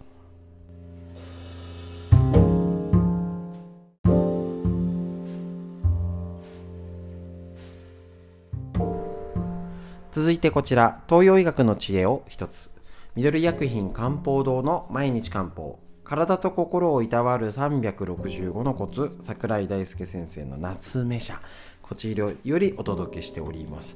えっと、先日前回ね、月経が不定期、生命力が弱ってるサインっていうことで、こちら298ページ、どれだ？これか。はい、えっと、月経が不定期の方、まあ、あの、更年期とかね、女性のホルモンバランスってことで、ちょっと確認しておきましょう。基礎体温の変動が激しく安定しない方、ちょっといくつか言いますね。低温期から高温期への移行に時間がかかる。月経痛がひどかったり、時には月経がなかったりする。月経前にお腹が張る。イライラする。ため息や肩こり。頭痛が起きやすい。乳房が張って痛む。ストレスに弱く情緒が不安定。このようなことがあって生理の不順がある方、ね、生命力が弱ってる。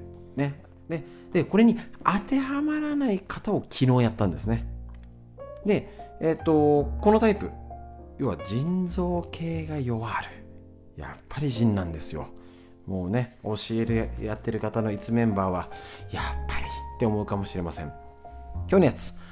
このタイプは深くしっかり息を吸うこと、腹式呼吸ができたらなおよし。腎に適度な刺激を与えて活性化させます。腎はホルモン、体の成長、発育などの管轄するほか、呼吸にも関与しているからです。腹式呼吸が苦手な人もいるかもしれませんが、これを機にマスターしてみてください。また、腎は腰という器の中に入っています。ですから、腰をしっかり鍛えることも重要です。スクワットや散歩して腎を鍛えましょう。食材は黒豆、黒ごま、黒きくらげ、ひじき、黒酢、海苔など腎を補う黒い食材を取りましょうということでこれ腹式呼吸のやり方今日紹介してます。仰向けに横になりあやれる方やってみてくださいね。ゆっくり話しますね。仰向けに横になりああのやりたい方一時停止もしてくださいね。両手をお腹の上に置きます。はいはい両手をきます。お腹がへこむのを感じながら5秒かけてゆっくりと口から息を吐きましょう。お腹をへこますように。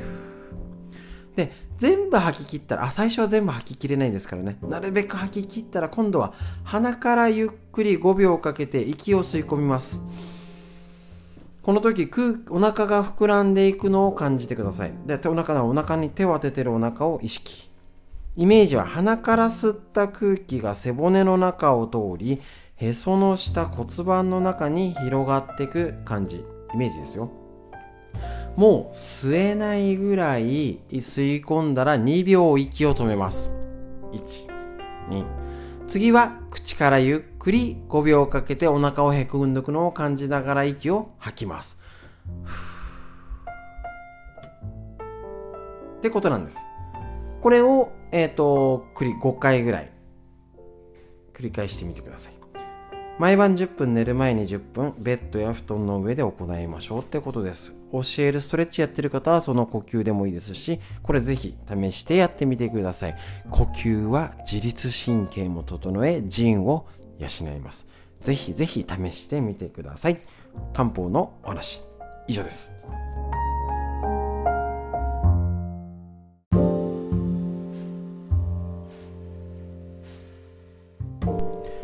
続いて東洋医学の知恵を一つ。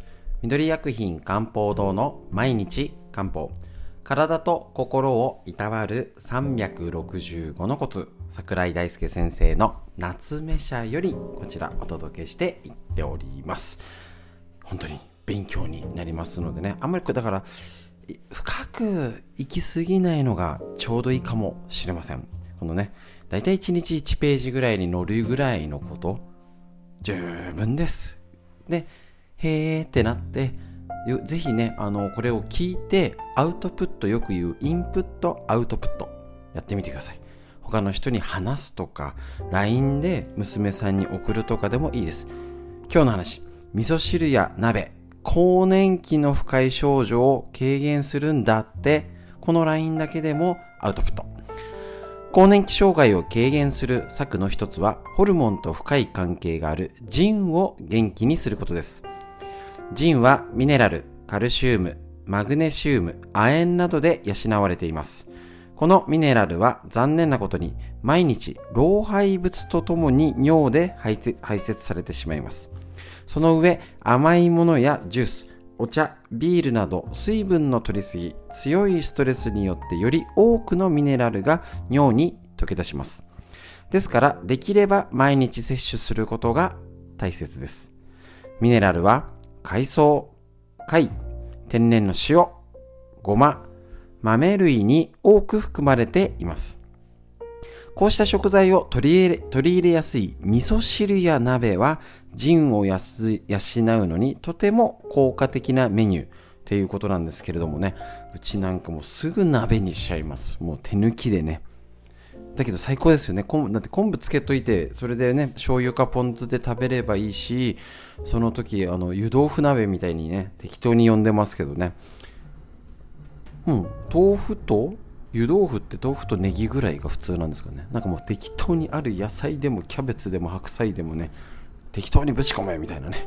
それでもう次次の日また朝うどんにしちゃうこともあるし雑炊にしてもいいしねあのそれはね味噌汁にしたりとかもね転用します。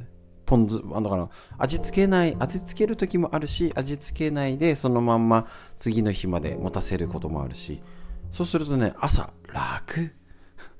超楽。であの野菜いっぱい入ったら結局あの中に最高のスープ。ね。最高の野菜ジュースだと思うんですよ。最高のサプリメント。これを取ることであのー、温まりますしね。なんか夜涼しく温度下がってきましたし、ね、ね、でぜひ日本人の知恵として薬味薬になるということでごまとか生姜海苔なんでしょうね。あのお好きなやつなんでしょうか？もうねたくさん用意しちゃいましょう。もうせっかくなら。あここ青のりとか使ってもいいし海藻を入れてもいいし。ですね。七味とか。なんかそのネギえっ、ー、といろいろ楽しんでもいいですよね。それであのー、まあうどんとかそばを楽しんでもいいし。味変したりとかね。ちょっとキムチとか辛めにしたりね。あのー、じゃあ味噌汁の残りをねお昼キムチの鍋にしちゃったりとかよくやりますね。そういうことでやると多分なんか和食頑張らなきゃなんかねしなきゃなっていうよりは手軽に気楽に取れる。ぜひ簡単に捉え考えて楽しみながら意欲的にいつもと違うのしてもいいんじゃないでしょうかね。ちょっとねニンニクすりおろして入れるのもいつもと違う味だったりごま油入れてみようかなとかなんか今ミネストローネ風鍋とか豆乳とかなんか変わり種トマト鍋カレー鍋なんかいろいろねありますのでぜひお試しください。ということで東洋医学の知恵以上です。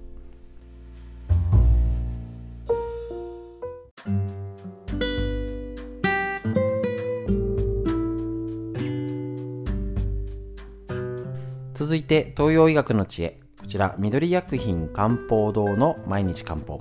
体と心をいたわる365のコツ桜井大輔先生の夏目社より出てる本で紹介。やっぱりね一つ一つ勉強が本当にためになります。今日のも11月11日のページ読んで一つ学びましょう。青い風は生姜で追い払おう。生姜は言わずと知れた体を温める食材です。生の生姜は寒さを散らす力があるので続々と急に始まるおかん。これを青い風っていうんですね。これ独特。ね。青い風にはうってつけです。風邪の引き始めぐらいみたいな感じ？インフルエンザとかと違ってなんかうー続々寒いみたいな。今今頃ありそうなやつですね。おすすめのレシピは手軽な生姜湯です。鍋にすりおろした生姜を 5g 入れ黒砂糖と片栗粉をそれぞれ小さじ1杯ずつ加えます。水を適量加えて適量しか書いてない。適当。適量加えて沸騰させれば出来上がり。温める力は生姜だけでなく黒砂糖にもあるのでダブルで効果が望めます。片栗粉を入れるのはとろみをつけることで冷めにくくなりますしくずの粉があればなおいいでしょうと。いうことでこれ良さそうですね。もう一度言いますね。鍋にすりおろした生姜を 5g 入れて黒砂糖と片栗粉をそれぞれ小さじ1杯ずつ。水を適量加えてどうなんでしょう？これ1杯っていうと生姜湯だいたい普通はえっ、ー、と 120cc とかですか？スープとかああいうの。1杯って。100cc とか 120cc ぐらいですかね。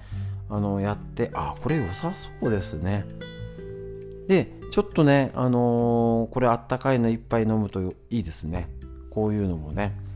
ちょっと温めてねこれで生姜でやってもう結構ねあの手作り酵素。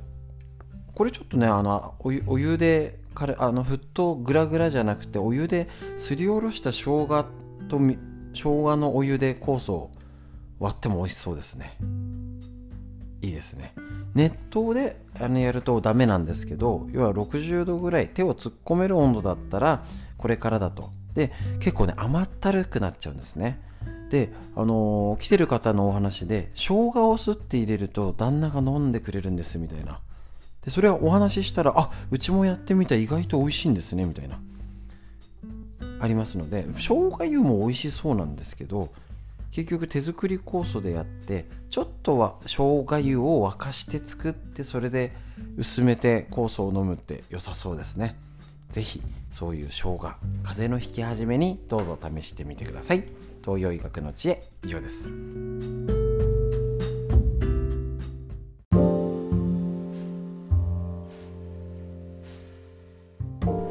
続いてこちら緑薬品漢方堂の毎日漢方。体と心をいたわる365のコツ桜井大輔先生の夏目社よりこちらお届けしております。東洋医学の知恵一つ一つ勉強することで特にねあの軽さがいいと思うんですよこの本の。あんまり難しいこともあるんですけど踏み込まないぐらいが本当に手軽さ。読んでてね読みやすいし聞いててもねあそれできそうってやつがあるじゃないですか。それだけやれば OK です。ストレスがお腹の張りの原因なら体を動かして。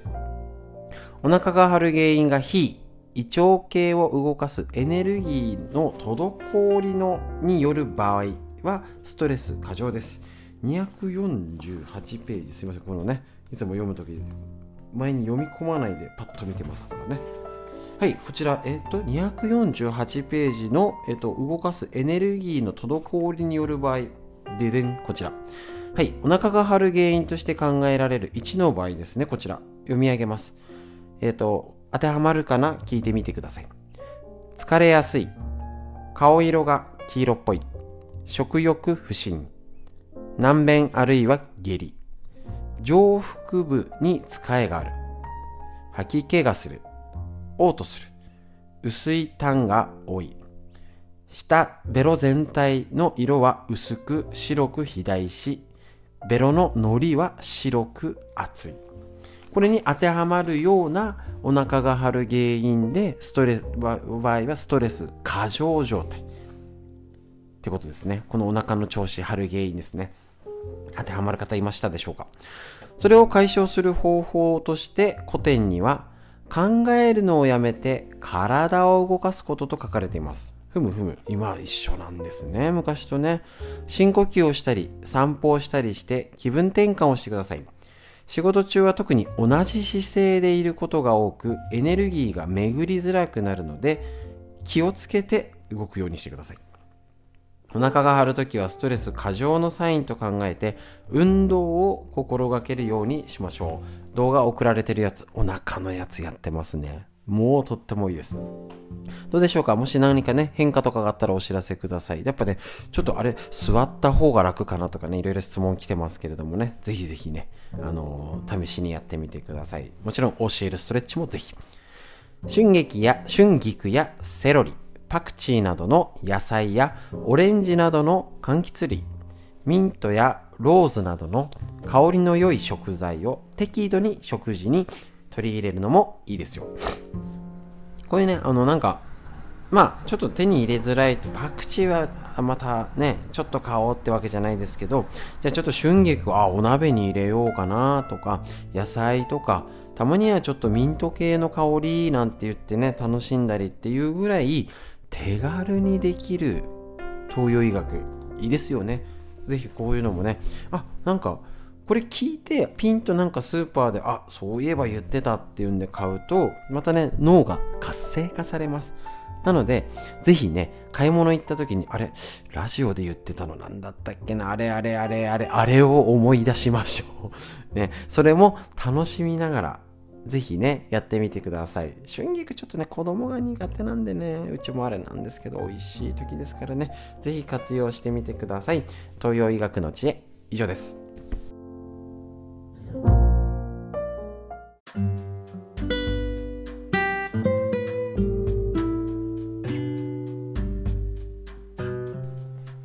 はい、こちら。ウイルスに負けない腸を元気にする新常識。免疫力を腸から上げる。あなたの腸が喜ぶ45のトリビアということで、こちらですね、本当に腸のことやんないとまずいですね、今ね、あのコロナもあの冬の対策を備えなきゃですけど、他の病気も心配。ぜひ無理なく無駄なくやっていきたいと思います。前回ちょっとね、急に腸腰筋のお話ししたの覚えてますでしょうか？やっぱりとにかく腸腰筋大事。なので教えるストレッチぜひまた見てくださいと。いうことでね。えっ、ー、と超スッキリ体操っていうのでえっ、ー、と寝たままできるですね。でえっ、ー、とちょっと耳で聞いて分かりづらいんでまた後でえっ、となんか確認できたらと思うんですけどちょっと言ってみますね。右側を下にして横向きに寝ます。これ枕いらないのかな？絵に枕がない。えっ、ー、と、横向きに寝て、右側を下にして横向きに寝ます。右足と左足を交差させます。で、体が倒れないように右腕で支えます。で、足は交差させる。で、えっ、ー、と、右足と左足を交差させたまま、足を持ち上げて床に触れないように上下する。これを10回行う。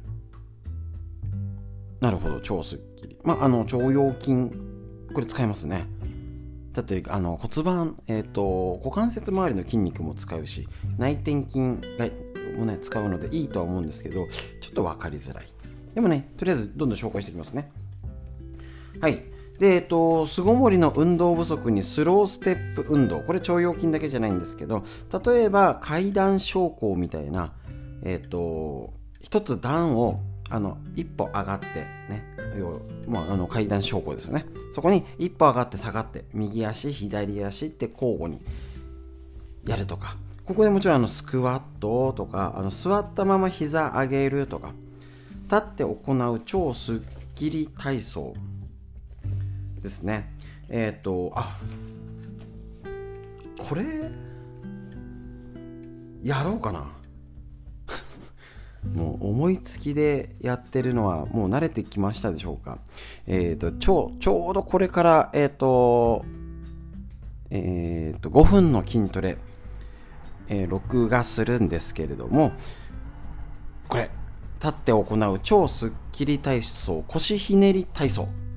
これですね。体を立った状態で足を肩幅ぐらいに開いて立って、上半身を左にねじながら、えっ、と、右肘を左膝に近づける。ねじりながら。いやいや片足立ちにしてあの手を片左足を上げたら右肘を寄せる。これを交互に10回行う。で蹴り上げ体操。で足上げスクワット、ね、引き上げ体操ですね。まあ普通に座ったまま上に上げるのもいいですし腸もみってことでやる。この辺ちょっと体操のやつねいいかも。はいいつもすいません。思いつきで申し訳ないんですけど今日の5分体操はこちらをやりたいと思います。LINE メールで登録してある方には動画がいつも届いていますけれどもこの5分をやるかやらないかは5年後10年後でかいです。で何かサイトに行かなきゃいけないっていうんじゃなくてもうね LINE だったらパッと開いたらもう私があの動画がスタートしてるこの手軽さならできるって人の声を聞いてるのでぜひこの腸のやつよしこれを入れよう。急に今週から変えます。ということでお楽しみに。腸を元気にする体操をやっていきたいと思います。でウイルスに負けない免疫力を上げる腸のことやっていきましょう。以上です。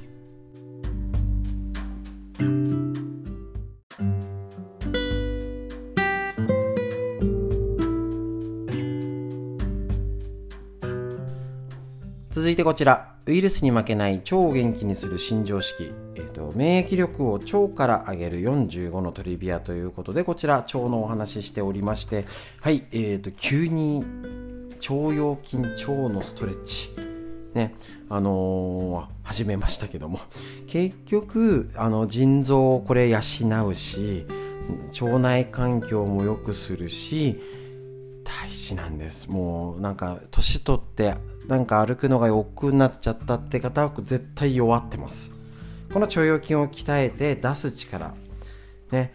腸自体の力はえっ、ー、としっかりねうんちとかを出す食べたもの。ね。もう一度確認しましょう。3つのポイント。便秘のポイント。食物繊維をたっぷりとっていい便を作ること。2つ目は腸内のビフィズス菌や乳酸菌酪酸産生菌を増やしていい便を育てること。そして3つ目はその便を出す力をつけること。これに腸腰筋が大事だよってことでちょっとまたねえ、ー、と一回やってみてなんか分かりづらいってあったのでもうちょっとね今週あもう見ちゃいました？見た方いますかね？今週はえ、ー、と全部腸のやつやりましょう。スクワット。もう結構やってる。あえて。腸のやつを1週間ちょっとねなんか慣れないよっていうのもあったかもしれませんのでパーッとねやったんですけどまあちょっとねあの腸を持って立ってお尻をね腰を回す体操と腰をひねる体操足を切り上げるって体操をちょっとこれね行ってやっていきたいと思います。この時にねあのすごいいいのでぜひやってみましょう。で合わせて腸を元気にするってあのちょうど東洋医学のあの話ね呼吸のがあったんでちょっと行ったり来たりしてすいませんけど結局呼吸あこのちょうど次のページに載ってるんですよ。呼吸ができてることで腸の働きもやっぱり良くなると。やっぱり呼吸が大事なんですね。で呼吸が浅いなんかね忙しくて疲れてなんか点々としちゃってもう調子が悪いなとかねなんかもうカーってイライラするなとかって時に呼吸は浅くなっております。なので深呼吸をしっかりしてで腸の働き整えるのぜひ一緒にやってみましょう。やっぱりこの辺大事なこと一緒ですね。なのでもちろんあの余裕がある方はスクワットかかと落とし片足立ちをやってみてください。でえっ、ー、と1週間ちょっと試しにやってみますので超元気にする体操体操ね便秘の体操になりますので一緒にやってみましょうっていうことで腸のお話以上です。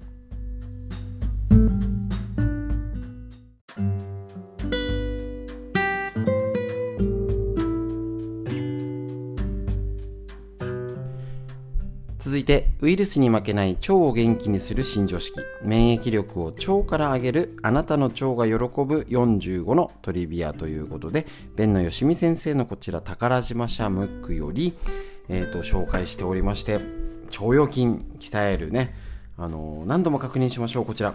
便秘を予防して毎日腸をすっきりさせるには3つのポイント。まず第一に食物繊維をたっぷりとっていい便を作ること。2つ目は腸内のビフィズス菌や乳酸菌酪酸酸性菌を増やしていい便を育てること。そして3つ目はその便を出す力をつけること。いい便を作って育てても肝心の出す力。便を出すために必要な筋肉が弱っていたらダメだよね。例えばあれですけど高齢者に便秘が多いのは加齢によって筋肉が衰えてしまう。ってことなんです。だから今ね今日急遽ね今週腸のもう全部腸のいいやつやりましょう。ここちょっとね徹底的に掘り下げたいところなんですけど腸のことに関してはこれねえー、っと便秘に効くとかね快便の方程式もうねちょっとなんですけどね。とにかくこの腸腰筋鍛えること。ちょっとね寝ながらのやつとかねスクワット。もちろんあの片足立ちスクワットかかと落としも便利んですよ。ね、この時にちょっとね、えーと、腸腰筋鍛えるってことでやってみてください。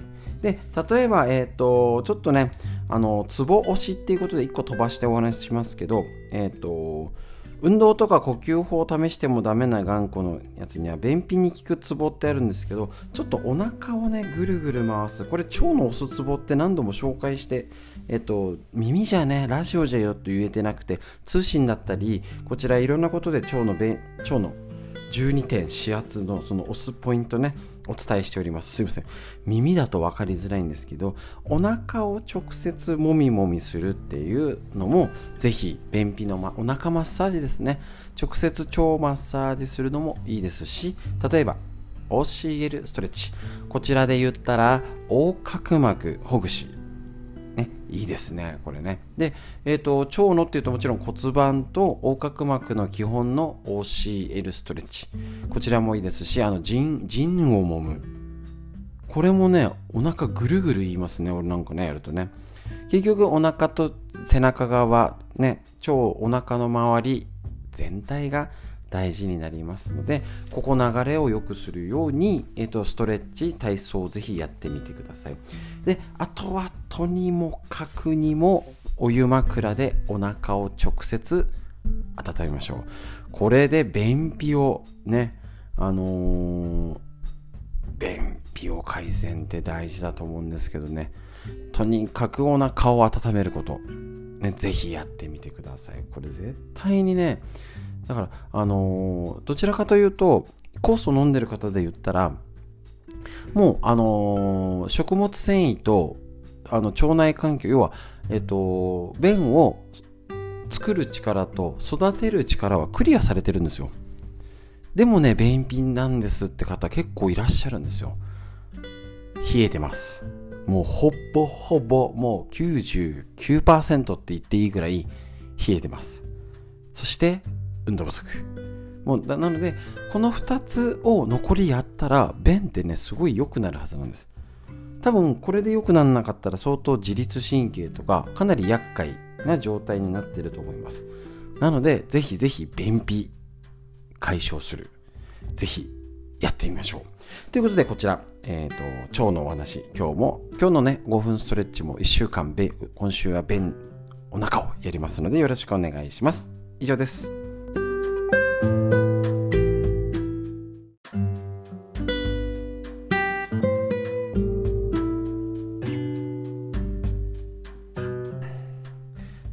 続いてウイルスに負けない腸を元気にする新常識。免疫力を腸から上げるあなたの腸が喜ぶ45のトリビアということでこちら、えーと、腸を元気にする新常識ですね、えーと、今体をね腸腰筋のやつやろうってことで5分筋トレ。今週は、えーとちょっとね腸の体操して来週からあれですかねスクワットと腸を交互にやっていきましょうか。これ絶対いいですよね。あの便秘改善なんてされた方がいたらぜひ報告ください。こちら。生活習慣で腸を元気にする。気づいた時に深く呼吸をするだけでリラックス状態になりストレスも減らせるよ。腸がストレスに弱い臓器であることは述べましたがストレスが溜まっているというのは自律神経が乱れているということとイコールです。自律神経は体の機能を維持するために自分で意識しなくても自動的に働く神経。腸がストレスと密接に関わっているのはこの自律神経と相関関係にあるから。したがって食物繊維をしっかりとり乳酸菌やビビズス菌で生きた菌を腸まで届け適度な運動もして腸の働きを良くすると自律神経が整います。逆にストレスが改善され自律神経が整うと腸の働きも良くなるはずです。今自分がストレスを抱えているかどうかを示すバロメーターは呼吸です。人はストレスを抱えている時は体中の筋肉が緊張し胸の辺りが縮こまり呼吸が浅くなります。逆にストレスのないリラックスをした状態では体も柔軟なので胸も開いてゆっくりと安定した深い呼吸になるのですと。いうことなんですね。だから浅い呼吸ストレスが溜まってるよ。呼吸は自律神経のバロメーターだよ。だから呼吸を整えることで結局自律神経が整えば腸が整うと。で免疫力をが上がるという寸法でございます。だから、なんか自律、深呼吸っていうとなんか瞑想とかね、なんか難しいみたいな思うんですけど、深呼吸でいいんです。いつもより吸って、いつもより吐く。もう、まずこれだけ。死の子の言わずにこれだけやる。で、息吸って吐いてって言って、自分の呼吸が浅いかな、深いかな、今日呼吸ちゃんとできてるかなをチェックする余裕を持ちましょう。そんなことすらできない生活をしている方が危険なんです。そういうことです。ね、呼吸を整える。こんな無料で楽ちんな健康法はありません。ただそれさえも知っててもできなかったりなかなか続かない。そういう状況環境意識が問題なんです。なので呼吸ちょっと深くなりました。呼吸を整えて自律神経を整えましょう。以上です。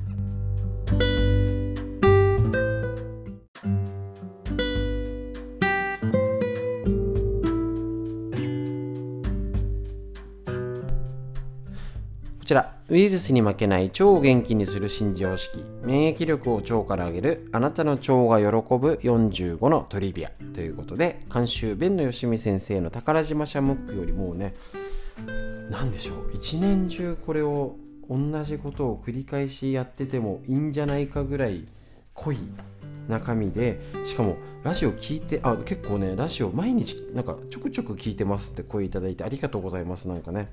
あ昨日間違えちゃってねすいませんでした。あのー、新しく更新1個前のそのまんま送っちゃってたというね。すいません。大失態を犯しましてすいませんでした。じゃなくてえっ、ー、と結構ねやっぱここまで腸のこととかあの脳のこともあるしあのー、やっぱ知らないこと多いですとかね。またねちょこれぐらいちょっとずつの方がねなんか1個の本読み込もうって意外とできないし結構朝ねなんか足湯しながらとか準備しながらとかあの食事中とかね聞いていただいてる方いると思います。ありがとうございます。ですいません便のお話とかね しちゃって申し訳ないんですけれども食事中の方はね。えっ、ー、とやっぱりこのちょっとずつ聞くっていうのも大事ですし知ってることでもあ私もそうなんですよ。あ取りこぼしっていうかあそうなんだとかそういうそうかもねとか意外となんかは知ってるけど口に出さないなんかスルーしちゃってることもあります。こちら今日のやつ。気づいた時の深く呼吸をするのにストレスとの呼吸ストレスと呼吸の関係ってことで確認しましょう。人前で何かをしなければならない時極度の緊張状態で無意識に呼吸を止めていたという経験はありませんか？そんな時は深呼吸をしただけで平常心に取り戻せます。呼吸とストレスの有無は密接に関係しています。大事ですね呼吸。ストレスが溜まった状態交感神経が働く自律神経。ねえっ、ー、とリラックスした状態だと副交感神経が働くよと。自律神経ですね。体の状態だとストレスが溜まっていると胸やお腹の筋肉が緊張して便秘や下痢とかになっちゃう、ね、リラックスしてたら体が全体が柔軟だよ。お腹もね柔らかいよ。呼吸の状態。ストレスが溜まると不安定で浅く速い。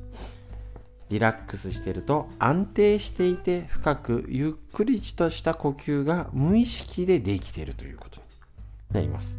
で、えーと、こちら書いてあるんですけど自律神経が制御でしている中で呼吸だけが唯一あでも本当は血流とか体温もあるんですけど多少はねだけどあのすぐコントロールできるのが呼吸なんですだから意識的に深い呼吸を行うとストレスも軽減し自律神経も整うよってことで、えーと中国武術とか他のこと呼吸アーユルベーダとかいろんなねあのヨガとかも呼吸法って特に大事に扱われてます。よく丹田しっかり入れるこちらね自律神経を整え腹筋も育てる丹田呼吸法ってあります。背筋を伸ばして座り丹田を意識してお腹をへこませながらゆっくり息を吐く。息を吐き切ったら鼻から吸い込んでお腹を膨らませる。結構これ難しいんですよね。丹田呼吸。ね、もう一回言います。口をすぼめて吐くとお腹を背筋を伸ばして口をすぼめて吐いてお腹を膨らませます。息を吐き切ったら鼻から吸ってお腹にね。鼻から吸ってお腹を膨らませます。でもう一回言いますよ。口をすぼめて吐いてお腹をへこませます。口からゆっくり吐いてお腹をへこませます。鼻から吸ってお腹を膨らませます。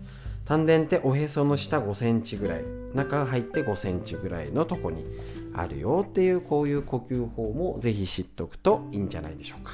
ぜひねえーと、最後の深呼吸丹田呼吸息吸って、まあ、口から吐いてねふー時にお腹をへこますんですで鼻から吸って。